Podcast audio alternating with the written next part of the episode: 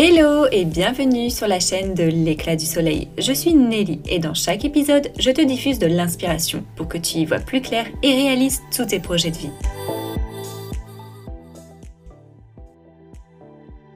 Va, vis et deviens. Ce sont les trois plus beaux mots de la poétique marine. Pourtant, la vie n'a pas toujours été douce pour elle. Alors qu'elle travaille pour des grandes marques de cosmétiques, Marine traverse des phases de burn-out et de bore-out. La passion qui brûle en elle ne trouve pas d'expression. Très active dans sa vie, Marine ne supporte pas l'inaction pendant son arrêt maladie. Elle va alors s'inscrire à son premier cours de yoga à Paris. Cette expérience lui permet d'abord de retrouver une activité et la vie sociale qui lui manquait. Puis, prise par ce nouvel élan, elle décide de se former dans cette discipline, part seule à Bali où elle est toujours actuellement et développe sa présence sur les réseaux sociaux. Sans s'en rendre compte, elle crée petit à petit tout un écosystème autour du yoga en ligne. Aujourd'hui, elle vit en harmonie avec ses passions pour le mouvement, les mots et le bien-être en général. Lors de notre échange, elle partage avec nous son parcours, sa vision de l'épanouissement personnel ainsi que des précieux conseils pour prendre soin de soi. Je t'invite dès à présent à découvrir cette rencontre inspirante. Hello les filles, je suis super heureuse d'accueillir mon invitée du jour puisque c'est grâce à elle que je me suis enfin mise au yoga. Et depuis, je suis complètement fan de ses cours en ligne et aussi en présentiel quand elle nous fait l'honneur de revenir en France. Aujourd'hui, elle est donc en direct de Bali et j'ai l'honneur de recevoir Marine Chapon. Salut Marine, comment tu vas? Salut Nelly, salut tout le monde qui nous écoutait. Welcome du coup sur cet épisode. Merci pour cette très belle introduction. Ça me fait aussi très très très plaisir d'être ici avec toi. Alors euh, Marine, du coup j'ai eu la chance de te rencontrer en vrai il y a, je crois que c'était il y a deux semaines lors d'un cours de yoga que tu avais organisé à Paris. Et euh, bah, j'étais ravie de te voir. Euh, voilà, c'est toujours euh, une immense joie de rencontrer en vrai les personnes qu'on suit sur les réseaux. Et... C'est drôle ce que tu dis parce que justement, en fait, la première fois quand j'ai organisé des, la première retraite que j'ai organisée, les cours que j'ai organisés, j'avais un peu, tu sais, ce syndrome de l'imposteur et j'avais tellement pas confiance en moi. Je me suis dit, j'ai tellement peur de que les gens soient déçus qu'il faut que j'organise au moins une fois quelque chose juste pour que les gens, en fait, ils voient vraiment qui je suis parce que je voulais pas je voulais pas tu sais avec les réseaux sociaux c'est très facile de se monter l'image de quelqu'un et, euh, et du coup je me suis dit il faut, il faut que je le fasse parce que je veux pas que les gens en fait ont, aient une image qui est fausse de moi et, euh, et c'est comme ça du coup que j'ai fait mes, mes premiers cours et euh, on me l'a dit en retraite, en fait, il y a ce côté, genre, il y a deux facettes. Je suis vraiment deux personnes. Je pense que peut-être tu l'as vu pendant, parce qu'après le cours, on a fait un, un petit latte, un petit, une petite rencontre tous ensemble. Et euh, il y a une part de moi que je partage sur les réseaux sociaux et c'est pas par choix, c'est juste que c'est mon moyen d'expression qui est très dans l'art, qui est très dans la poésie, qui est très dans l'esthétisme et qui est très aussi dans le côté teaching, euh, très structuré. Et il y a euh, la facette bah, plus personnelle de moi qui est très drôle, qui est très... Très fun, ouais. et qu'on voit pas forcément. Et finalement, c'est vrai que les gens sont surpris quand ils me rencontrent, mais finalement dans le bon sens, au sens où, bah voilà, ils voient quand même quelqu'un de naturel, de de gentil, d'avenant, donc euh, donc c'est cool. Et d'ailleurs, comme tu l'as dit, quand on s'est vu, on a fait un petit euh, latte post pratique où tu nous as, tu t'es un peu plus ouvert, tu nous as partagé un peu plus ton histoire euh, personnelle et aussi professionnelle. Et du coup, bah, c'est vrai que c'est là que j'ai réalisé que nos parcours étaient assez similaires. alors moi je suis pas prof de yoga, mais, mais toi aussi tu as travaillé dans une grande entreprise de luxe où tu avais un bon poste, tu avais tout pour être heureuse en fait sur le papier, on va dire. Et pourtant, euh, bah, tu sentais que euh, il te manquait une petite étincelle à ce moment-là de ta vie. Et surtout, ta santé mentale, ta confiance en toi était au plus bas, si j'ai bien compris. Et, euh, et, on peut dire que le yoga t'a sauvé. Et aujourd'hui, que tu es une, une professeure de yoga épanouie. Donc, est-ce que tu veux bien qu'on revienne quelques années en arrière et que tu nous racontes bah, d'où tu viens et euh, comment tu en es arrivé là. Alors, ouh, on va faire long, on va faire long story short pour euh, parce que ça, enfin, il y a eu beaucoup de beaucoup d'étapes. Ça va être un petit peu long peut-être, mais bon, on va essayer de le faire euh, de manière synthétique et simple. Les, les, étapes importantes, on va dire. En fait, moi, j'ai commencé il y a alors. L'enseignement du yoga, je l'ai commencé vraiment il y a deux ans et je vais rentrer un petit peu là-dedans sur la fin de l'histoire justement. Mais moi, en fait, à la base, j'ai une formation en marketing et en business international. Donc j'ai fait un IUT technique de commercialisation à Grenoble puisque j'ai vécu, grandi, euh, je suis née à Grenoble. Et ensuite j'avais fait les concours passerelles et j'ai accédé à une école de commerce qui est euh, l'école de commerce de Montpellier à l'époque. Aucune de ces études m'ont plu, je vais être euh, très honnête avec toi. Pourquoi tu as fait ces choix alors? En fait, alors moi j'ai toujours été très proche de ma famille et j'ai des parents qui sont très, qui m'ont beaucoup soutenue dans tout. Et comme j'étais très perdue, que moi, la seule chose que je voulais faire, en fait, c'était de l'art. Euh, et à l'époque, j'étais gymnaste aussi et j'ai arrêté le sport aussi parce qu'il fallait choisir entre le sport et les études. Euh, on m'a pas du tout forcé à arrêter la gymnastique. Je pouvais faire sport-études, par exemple. C'est moi qui ai, qui ai pris cette décision parce que je me sentais pas capable de faire les deux. Et surtout, euh, pour moi, mon éducation et l'école et mes copines, c'était important. Donc j'ai choisi, euh, j'ai choisi l'école. Et c'est juste qu'en fait, je savais pas quoi faire et mes parents m'ont fait visiter, tu sais, des écoles privées d'art. Mais j'ai pas raisonné en fait euh, avec l'énergie. Tu sais, c'était un peu perché. C'est des écoles d'art quand même, tu vois. Ouais, tu l'as pas senti quoi. Ça faisait pas partie. Enfin, moi, je suis quand même quelqu'un de très pragmatique, de très ancré. Et, euh, et ça m'a pas. Euh, je me suis pas sentie à l'aise. En, je suis allée dans une école d'archi, école d'art, de dessin, tout ça je faisais du dessin, enfin j'étais vraiment dans l'art à l'époque, donc c'était ce que je voulais faire. Et comme je savais pas quoi faire, mon père, euh, bah, qui lui est dans le commerce aussi, il m'a dit écoute tu peux faire ça, ça, ça. Euh, j'avais pas le niveau pour faire une prépa, euh, prépa HEC, et j'avais, je me sentais pas non plus euh, mentalement de faire ce genre de parcours. Et j'ai pu du coup rejoindre une école de commerce, une petite école de commerce, mais qui m'a permis finalement de rejoindre un cursus euh, international parce que j'adorais les langues. J'étais passionnée par l'anglais, c'est toujours, euh, toujours quelque chose qui m'a toujours plu, les voyages, etc. Et avec une école de commerce, tu peux faire des échanges à l'international. Donc c'est un peu, euh, c'est comme ça que mes parents un peu m'ont motivée en me disant tu vas pouvoir partir euh, faire ton année sur un campus américain. Et c'est comme ça en fait que je me suis motivée à faire du business et du marketing. Mais à cette époque-là, je faisais pas de sport, je faisais, ouais, je faisais vraiment rien. J'ai eu fait un tout petit peu de danse, de moderne, mais vraiment, c'était vraiment, ça faisait pas du tout partie de ma vie. Et ensuite, je suis, donc moi, je déteste, j'ai toujours été, j'ai toujours été major de promotion. En fait, j'ai toujours été très bonne élève parce que j'ai toujours été très efficace, très structurée, etc. Mais je détestais l'école. Euh, j'ai jamais trouvé ma place sur les bancs de l'école, que ce soit sur le système éducationnel, enfin éducatif, pardon. Euh, je me suis jamais retrouvée là-dedans. J'y arrivais pas. En fait, j'ai toujours été ce, ce, cette bosseuse avec, euh, tu vois, tu me donnes un objectif à atteindre, euh, je fais tout pour l'atteindre, mais jamais arrivé à me fondre dans la masse, on va dire, jamais arrivé à appartenir à un groupe, etc. Donc je me suis vite, vite, vite enfuie en entreprise, en année de césure. Et c'est comme ça en fait que là les choses euh, professionnellement se sont vraiment euh, mises en place et où là je suis vraiment rentrée dans le marketing pur. Donc c'est là en fait que j'ai été prise en, en, tant que stagiaire et puis après en tant qu'assistante chef de projet. Euh, donc j'ai bossé chez L'Oréal, Lancôme, j'ai fait Clarins, ensuite j'ai rejoint LVMH et après j'ai été prise chez Dior et chez Givenchy qui étaient un peu mes, mes, buts ultimes. Et là je faisais du développement produit dans les cosmétiques de luxe. Et là, du coup, est-ce que tu as découvert, euh, bah, une... enfin j'imagine que oui, quand même un intérêt, une passion pour ça? Là, j'ai été passionnée par le. Alors, j'ai été passionnée parce qu'il y avait. Alors, moi, c'était c'est Dior qui m'a passionnée. Euh, Lancôme aussi parce que j'ai. Mais c'était les équipes en fait. J'avais des, des boss qui étaient mhm. incroyables et euh, c'est des entreprises qui ont des moyens financiers. Donc, quand tu arrives et que tu tout petit et que tu as des grandes idées, et eh ben tes grandes idées, en fait, elles peuvent naître parce que c'est des, grosses entreprises. Donc c'est toujours, tu sais, c'est un peu toujours le compromis quand tu choisis de travailler soit pour une start-up ou une toute petite entreprise ou de créer ton entreprise qui n'a pas les moyens financiers versus, versus de dire, OK, je vais aller vivre une expérience folle dans une très grosse boîte, euh, OK, avec un peu moins d'éthique, on va pas se le cacher, mais euh, où artistiquement, euh, marketingment parlant, je vais vraiment pouvoir m'amuser.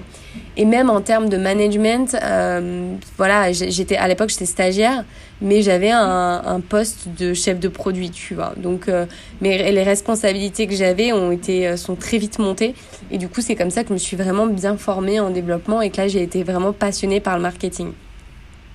Ok.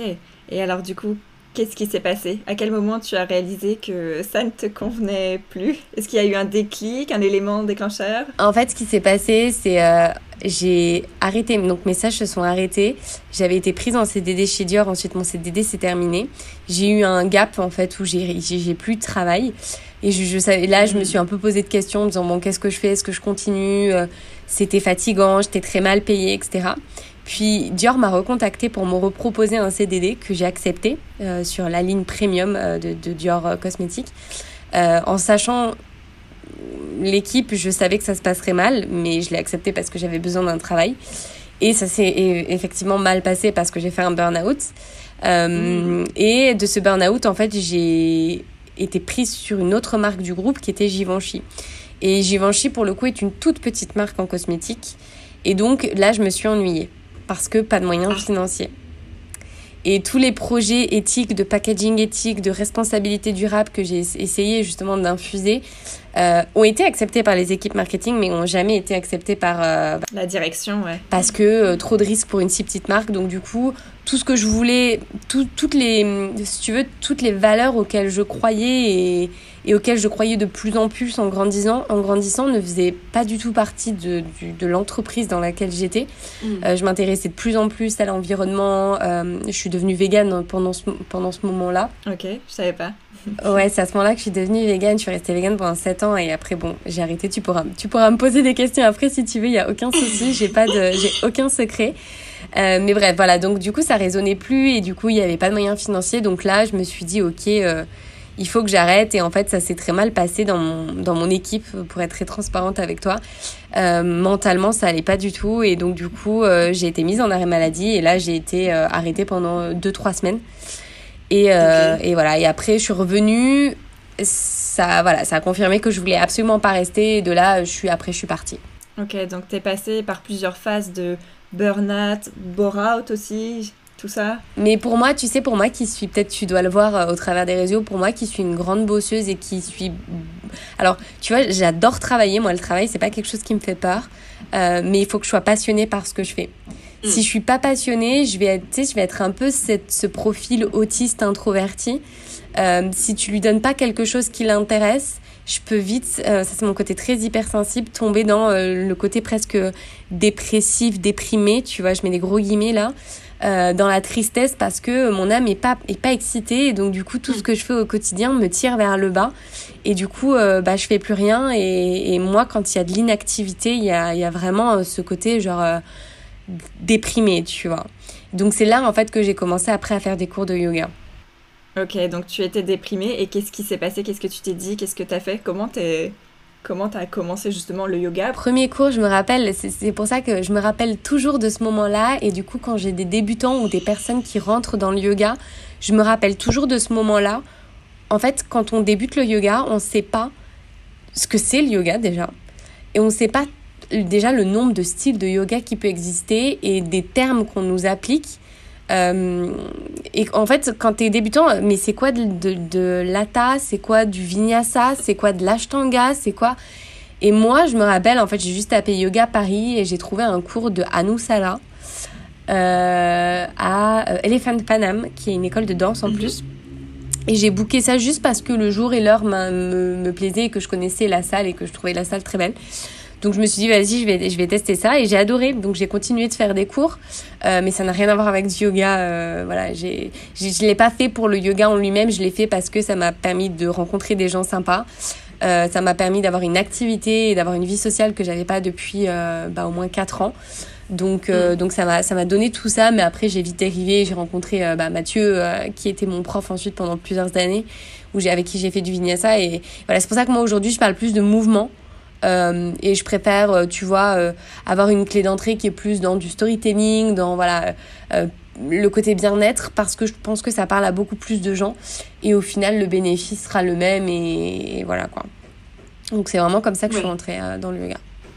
Ouais, parce que toi, j'ai l'impression que c'est. Donc, il y a le yoga, il y a aussi tout ce qu'il y a autour. on en parlera peut-être un peu plus après, mais tu parles beaucoup aussi de, d'écriture, de, pensée positive, tout ça. Donc, ça, ça englobe tout ça, en fait, ta pratique.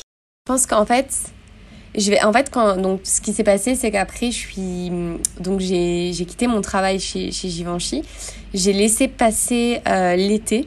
Et je me suis dit à la fin de l'été, s'il ne s'est rien passé dans ma vie personnelle et professionnelle, à savoir qu'en fait j'avais fait mon premier teacher training, j'ai quitté mon travail, j'ai fait mon premier teacher training au Sri Lanka, je suis revenue, Euh, j'ai vidé toute ma vie. J'ai un épisode sur mon podcast à moi qui s'appelle Off the Mat euh, où je parle justement de minimalisme, où je parle de se débarrasser des choses. Et ça, c'est quelque chose, je, je l'ai fait très intuitivement, très instinctivement. Je me suis dit, c'est un peu bête, mais en fait, je me suis dit, si je veux partir à la rentrée, il faut que j'ai le moins de choses possible matérielles chez moi parce que je sais que sinon ça va être un frein.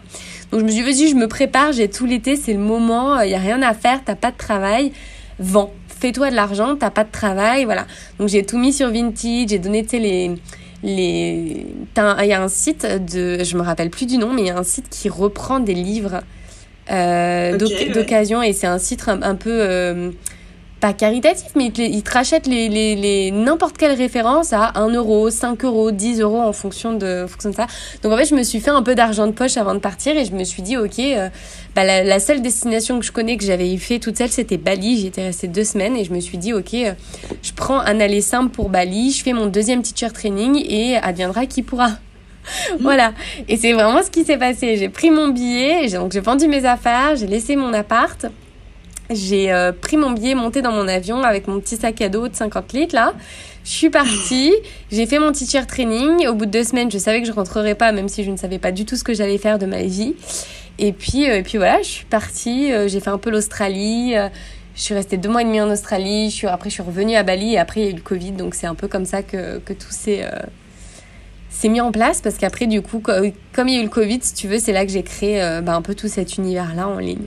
Ok, et tu as commencé à le monétiser tout de suite, euh, à donner des cours euh, en ligne? En fait, ce qui s'est passé, c'est que, je sais pas si tu te rappelles, mais à l'époque, quand le Covid a commencé en France, euh, il y a beaucoup de... les premières choses qui se sont mises en place, c'était des Instagram live avec plein de cours de sport. Et en fait, moi, à l'époque, j'étais dans ma chambre toute seule. Enfin, j'avais Alaya, d'ailleurs, ma copine Alaya, peut-être que tu connais, qui a le, qui a le programme Bouti d'enfer. Euh, qui n'écoutera pas ce podcast, mais salut Alaya. Euh, et on est toujours très bonnes copines, mais on était coloc à l'époque. Et euh, elle, elle, elle, venait, elle était à peine dans la création de son programme. Je suis même pas sûre qu'il existait et aujourd'hui c'est devenu énorme. Et moi j'étais dans ma chambre et Alaya elle crée ses trucs, moi je crée mes trucs. Et, et moi avant que le Covid s'arrête, enfin vraiment arrête le monde, je faisais de la photographie pour des restaurants à Bali. Donc c'était quelque chose qui me plaisait et le yoga, même si j'avais mes certifs de 500 heures, c'était pas. Euh, je me suis jamais dit je vais être prof de yoga et je serai prof de yoga, tu vois. Sauf que comme j'avais mes certifs et que tout le monde euh, faisait ça, je me suis dit bah tiens, euh, c'est cool, ça va me permettre de pratiquer et puis d'avoir des choses à, à, poster. Je m'ennuie, voilà. Donc ça a commencé comme ça. Et de, de là, en fait, ma, ma communauté a commencé à grandir. Et je crois un an après, on était toujours un peu dans le Covid, Bali était toujours fermé. Et de là, après, j'ai déménagé et c'est là que j'ai commencé à créer des e-books.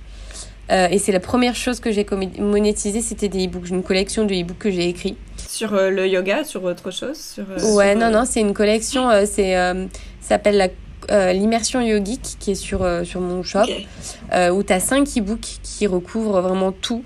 le yoga, le pranayama, euh, les chakras, les mantras. Euh, après, tu as un e-book sur le handstand, un e-book sur la flexibilité. J'ai passé deux mois, deux mois à écrire ça à Ubud. Euh, je faisais chez moi le café, chez moi le café, chez moi le café, chez moi le café, jusqu'à la fermeture tous les jours. Et euh, j'ai créé cette collection-là, je l'ai lancée et en fait ça a super bien marché. Je pense qu'il y a eu ce côté aussi, bah, on a envie de te soutenir parce que j'ai toujours une communauté qui a été très dans le soutien en fait, toujours des gens qui ont été hyper bienveillants. Donc je pense qu'il y a eu aussi un peu ce côté-là, tu vois, comme je partageais beaucoup. Euh, ah bah Marine, elle lance un truc, euh, c'est pas des produits qui sont très chers non, non plus tu vois, c'est 17 euh, euros un e-book, donc ah vas-y c'est cool, Marine elle crée enfin un truc qu'on peut acheter, j'ai envie de le, de le, tester, tu vois. Donc, donc ouais, j'ai été vachement surprise et, puis voilà, à partir de là, les choses se sont mises en place, mais tu vois, ça c'est un truc que je raconte toujours et, et c'est vrai, c'est qu'à aucun moment en fait, je me suis, j'ai pensé business. Ouais, tu l'as fait hyper naturellement, quoi. Ouais, j'ai, en fait, j'ai fait les choses qui me plaisaient de faire. J'ai pas fait les choses qui marchaient.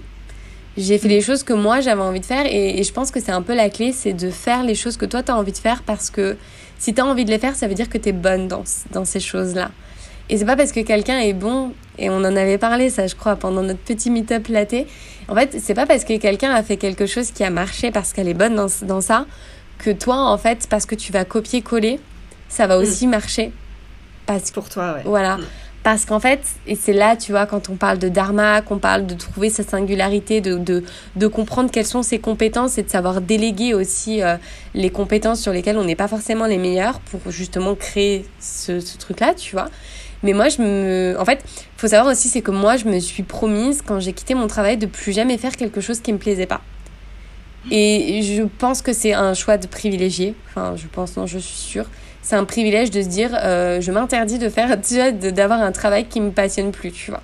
Alors oui, tu vois, je me suis donné les moyens, oui, j'ai eu courage de le faire, mais j'ai une famille qui m'a soutenue, euh, qui avait les moyens financiers de me soutenir aussi si jamais euh, je dégringolais. Euh, après, j'ai bossé comme une dingue, tu vois, de tôt le matin jusqu'à la nuit, le soir tombé, tous les jours, 7 jours sur 7, 365 jours sur 365, tu vois. J'ai jamais pu déléguer quoi que ce soit parce que j'avais pas les moyens. Donc voilà, au début, ça nécessite quand même de s'investir mentalement et, et de, voilà, de put the work into it, tu vois.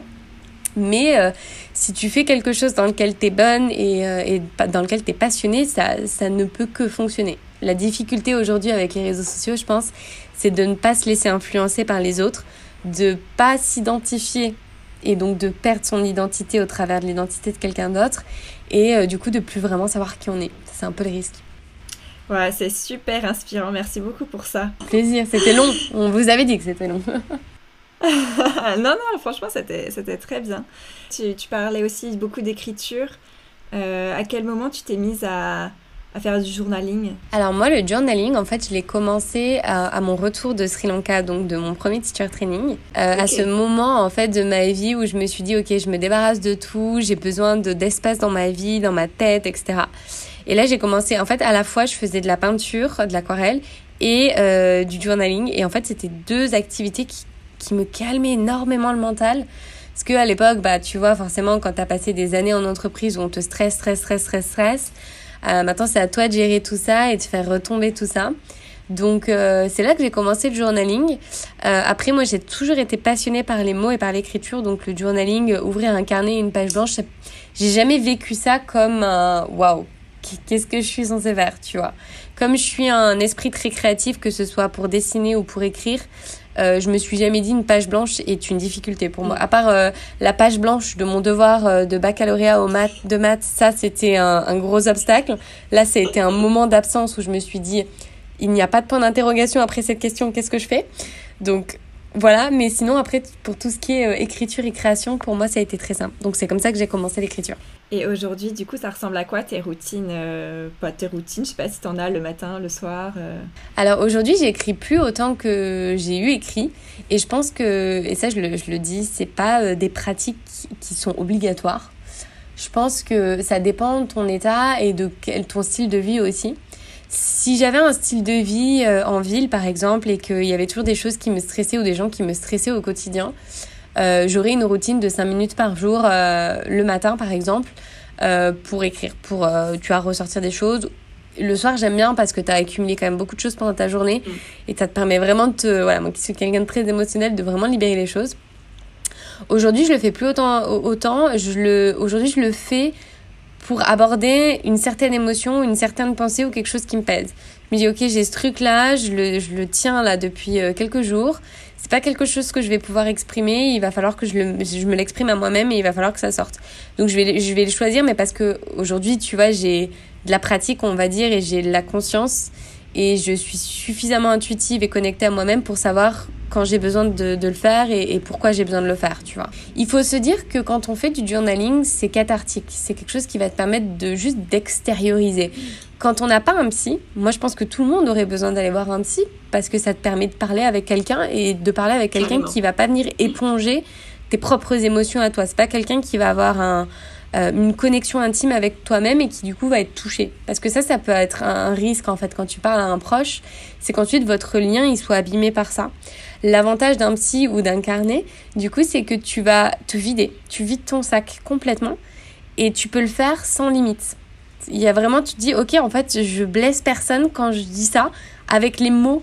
Parce que tu sais, en société, on te dit, ah tu l'as pas bien dit, est-ce que ta communication elle était bonne, est-ce que t'as pas peur d'avoir blessé la personne? Et, et oui parce que c'est ce qui s'appelle de la gestion de relation et c'est de la manière, mais c'est difficile, on nous apprend pas à communiquer, tu vois, on nous apprend pas à dire les choses et, euh, Et moi qui ai toujours été quelqu'un de très réactif, de très impulsif, parce que très dans l'émotion, c'est des choses euh, dont j'ai beaucoup souffert en fait quand j'étais petite, parce qu'on m'a jamais euh, appris en fait à parler. Et, cette, ce processus de journaling, en fait, c'est juste vider ton sac sur le papier, hop, c'est bon, t'as vidé. Tu refermes ton carnet, tu reprends ta vie, et puis tu l'ouvriras au moment où tu auras, besoin. Mais c'est pas, c'est pas, à la rigueur, si vous avez peur, tu vois, que, qu'on ouvre votre carnet, mettez un verrou, par exemple. Un petit cadenas euh, comme quand on était ado, qu'on avait les cadenas avec la petite clé. Mais tu sais, souvent, et moi, ça, je, je m'en rends compte, la personne qui a le plus peur de lire ces mots, c'est elle-même. C'est vrai. Souvent, on a peur de. On n'y arrive pas parce qu'on se dit euh, waouh, wow, je. C'est L'émotion est tellement forte que j'arrive même pas à mettre des mots, en fait. Et pourquoi j'arrive pas à mettre des mots? Parce que je préfère euh, inconsciemment euh, étouffer cette émotion. J'en ai honte. les émotions les plus présentes en nous qui nous tirent le plus vers le bas, c'est la culpabilité et la honte. Euh, tout ça qui est lié à la peur. Mais souvent, c'est euh, la honte et la culpabilité, il faut aller la chercher ensuite sur nos expériences passées. moi, je suis beaucoup dans la culpabilité et, la honte, les deux, mais beaucoup la culpabilité parce que ça vient de, de traumatisme. Je mets des guillemets parce que il y a traumatisme et traumatisme, mais un traumatisme, c'est n'importe quoi qui, toi, en tant qu'enfant, a traumatiser, on va dire, ton, ton, ton enfant spirituel, ton enfant émotionnel. Euh, ça, un viol est un traumatisme. Euh, tais-toi, Nelly, est un traumatisme. Tu vois, si toi, mm. à ce moment-là, quand tu l'as reçu, je t'ai dit tais-toi, et là, tu l'as, ton niveau de sensibilité l'a très mal vécu, tu vois. Donc c'est important, c'est comme les mots stress, tu vois. Stress, c'est pas forcément euh, du stress. mon manager me stresse, c'est juste, il y a beaucoup de bruit autour de moi, c'est un stress sur mon corps, tu vois. Donc c'est tout ça en fait qu'on vient, euh, qu'on vient sortir quoi. Ouais, carrément. J'adore parce que tu es hyper euh, authentique et franche, tu vois. Tu as pas peur euh, d'aborder ce genre de sujet et franchement c'est génial. je pense, tu sais, je pense que moi en fait je suis vachement dans ce alors moi j'ai une éducation j'ai des, des, parents qui sont géniaux vraiment j'ai juste eu des parents en fait qui ont parce qu'une génération d'avant qui ont jamais su communiquer et qui m'ont pas enseigné la communication. Et je leur en veux pas du tout. Mais donc, du coup, en grandissant, je me suis rendu compte à quel point communiquer et extérioriser les choses et surtout mettre les gens à l'aise. Mettez, mettre les gens à l'aise, en fait, c'est arrêter de leur faire culpabiliser de quelque chose pour lesquels ils ne devraient pas culpabiliser. Tu n'as pas à culpabiliser d'avoir le ventre gonflé. Tu n'as pas à culpabiliser d'en avoir ras-le-bol de tes enfants. Euh, tu n'as pas à culpabiliser d'être fatigué, tu n'as pas à culpabiliser d'avoir envie d'aller en vacances en fait. Juste, moi je suis un peu genre, je peux avoir des problèmes, mais mes, mes amies quand elles viennent, en fait, dites-moi, dites-le en fait, genre sortez vos trucs. Ça, ça me fera du bien aussi d'entendre que vous êtes des personnes normales en fait et que vous aussi vous en avez ras le bol et que voilà. Je pense, je pense que c'est la plus grande difficulté qu'on a, c'est de s'étouffer en fait, c'est de, de s'auto-censurer et c'est ça en fait qui nous bloque, qui fait qu'après on est des aides tout fermées et qu'on a mal de partout. C'est vrai, la communication c'est la clé euh, de, de, tout de toute façon. Et euh, pour revenir au, euh, sur le fait que tu, tu n'es plus végane du coup. Ouais, alors en fait moi j'avais été... T'avais une question particulière là-dessus ou... Non, non, je voulais juste savoir qu'est-ce qui s'était passé dans ton expérience de, de véganisme. Toi, t'es es végane ou pas? Non, t'es pas. Non, alors moi, j'ai été, en fait, je suis rentrée dans le véganisme par... Euh, en fait, j'avais fait toutes mes recherches sur l'environnement, etc. Et ensuite, j'ai commencé mes cours de yoga et mon ex euh, était euh, vegan. Donc du coup, mmh. euh, je me suis un peu lancée dans le véganisme euh, comme ça. Mais ça faisait sens. Et de là, en fait, ça a été très juste à ce moment-là de ma vie parce que j'avais des gros... Déjà, enfin, moi, j'ai toujours eu des problèmes, de, des problèmes digestifs, pardon. Euh, depuis toute petite. En fait, je suis née avec, euh, ce qu'on appelle le syndrome du côlon irritable. Donc ça a toujours été quelque chose et ça a toujours été euh, par vague avec des moments plus ou moins difficiles. Et à ce moment-là de ma saison digestive, le véganisme qui était très riche en fibres m'a énormément aidée parce que j'étais plus du côté euh, team bloqué à l'époque dans cette euh, dans cette tranche d'âge. Du coup, le véganisme pour moi m'a énormément libéré, m'a aidé en fait à retrouver du confort avec l'alimentation et une relation plus saine avec l'alimentation. Euh, là, je parle de, du coup de véganisme plus de végétalisme et uniquement alimentation. Euh, après, euh, voilà, moi je suis pas, je porte toujours pas de cuir, je porte toujours pas de laine, même pas de soie. Enfin voilà, c'est des choses quand même tout ce qui est protection animale euh, auquel je tiens énormément. Mais en tout cas, tout ce qui est alimentation, ça, j'ai arrêté. Euh, donc, j'ai arrêté il y a un an et demi parce que du coup, je, je me suis rendu compte que le végétalisme, c'était une diète euh, et que c'était quelque chose qui pouvait se vivre sur le court terme, donc peut-être pour régler un souci. Donc, moi, j'avais un, manque de fibres certain dans mon alimentation. Et à un moment, ton système, il dit, OK, en fait, là, stop, je sature des fibres. Et là, c'est trop. Donc là, j'étais passée de hmm. l'autre côté, si tu veux. Et là, je me rendais compte que, bah, en fait, tout ce que je mangeais me faisait mal. Euh, j'arrivais plus à manger une carotte, j'arrivais plus à manger un fruit. Euh, tout ça était trop riche en fructose, était trop riche en fibres. Il y avait trop de glucides dans mon alimentation. Euh, le soja, qui est en fait finalement la source première de protéines dans l'alimentation végétale, euh, même si on va te dire oui la levure maltée machin oui mais enfin tu vas pas te taper 250 euh, grammes de levure maltée tous les jours hein. donc voilà c'est plus compliqué d'avoir une alimentation équilibrée on va dire. Donc je pouvais plus manger de soja parce que ça m'avait déséquilibré euh, hormonalement j'avais des boutons etc donc à partir de là j'ai fait un, genre de reset j'ai fait une détox de trois jours où j'ai mangé que liquide. Et à partir de là après j'ai dit ok c'est fini. Si je reprends mon alimentation végétale en fait c'est pas de me dire je t'aime en fait, tu vois, genre euh, ça, me faisait du mal quoi.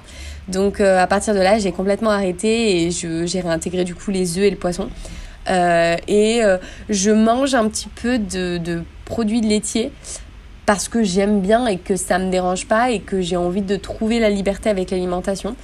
je me suis aussi rendu compte que le végétalisme était très restrictif et moi qui suis quelqu'un en plus de nature euh, très euh, disciplinée, très perfectionniste, je me rendais compte que bah ça me tendait dans des comportements qui n'étaient pas forcément très sains avec l'alimentation.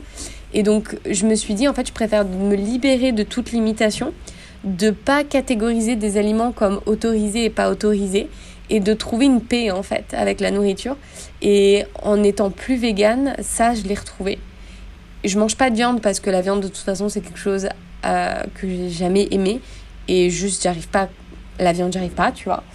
Euh, mais au-delà de ça après voilà j'ai pas de si demain j'ai envie de manger un cheesecake qui est fait avec euh, du lait de vache je mangerai un cheesecake avec du lait de vache tu vois. J'ai juste des problèmes d'eczéma des problèmes de peau qui font que bah ça n'aide pas du tout les les lactoses. Donc j'évite au maximum mais il n'y a, a, pas de c'est autorisé ou c'est pas autorisé c'est vraiment ce que moi je choisis quoi Ouais, t'as cherché, t'as testé, t'as vu ce qui te correspondait, et puis au final, maintenant, t'as trouvé ton équilibre. Ouais, c'est, alimentairement, c'est comme ça que j'ai trouvé mon meilleur équilibre. Après, et c'est ce que nous enseigne aussi l'Ayurveda, nous enseigne aussi le yoga, c'est qu'en fait, on n'est pas des êtres euh, qui vivons dans l'équilibre permanent. On mm. alterne en fait entre de l'équilibre et le déséquilibre, et notre but, euh, justement, avec tous ces outils-là, notamment l'Ayurveda, qui est euh, la médecine traditionnelle indienne, elle te donne des outils pour apprendre à t'écouter, comprendre quels sont tes symptômes et ensuite pouvoir ajuster ton alimentation avec les bons ingrédients pour ensuite pouvoir rééquilibrer tes, tes constitutions, donc tes doshas.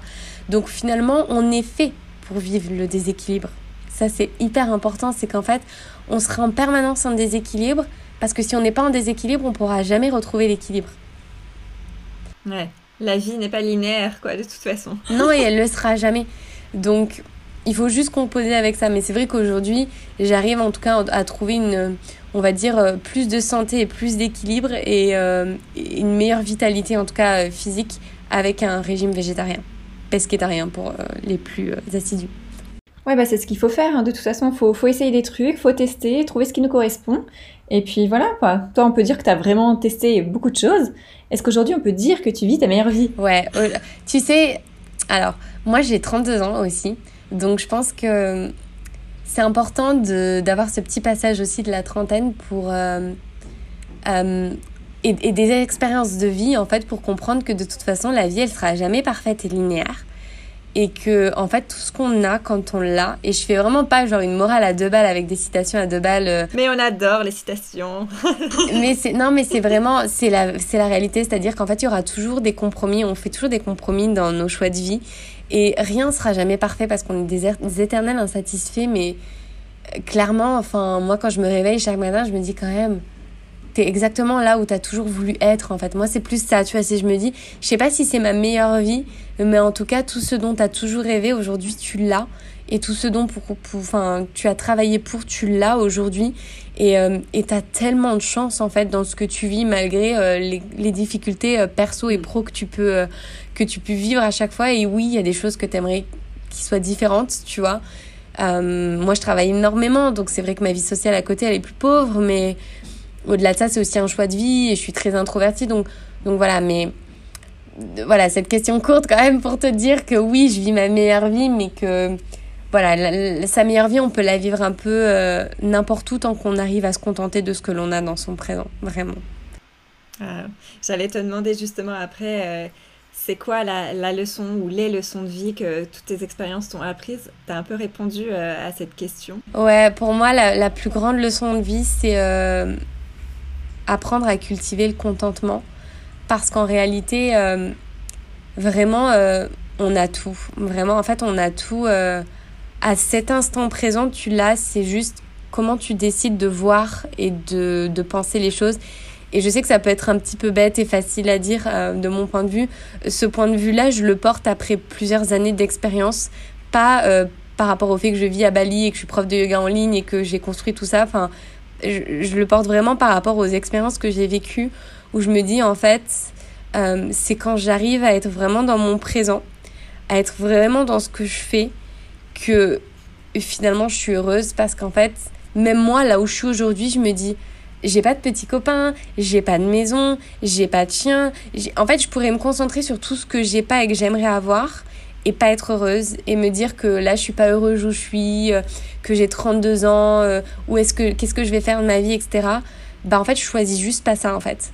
Je choisis juste de me dire, bah en fait, je me réveille tous les matins au soleil, je suis en pleine forme, j'ai un corps en pleine forme, tout le monde me dit que je fais plus jeune que mon âge, j'ai des copines, euh, j'ai une communauté en or, euh, j'adore ce que je fais et, et, et, exactement ce que je t'ai dit quand j'ai quitté la France, adviendra qui pourra en fait.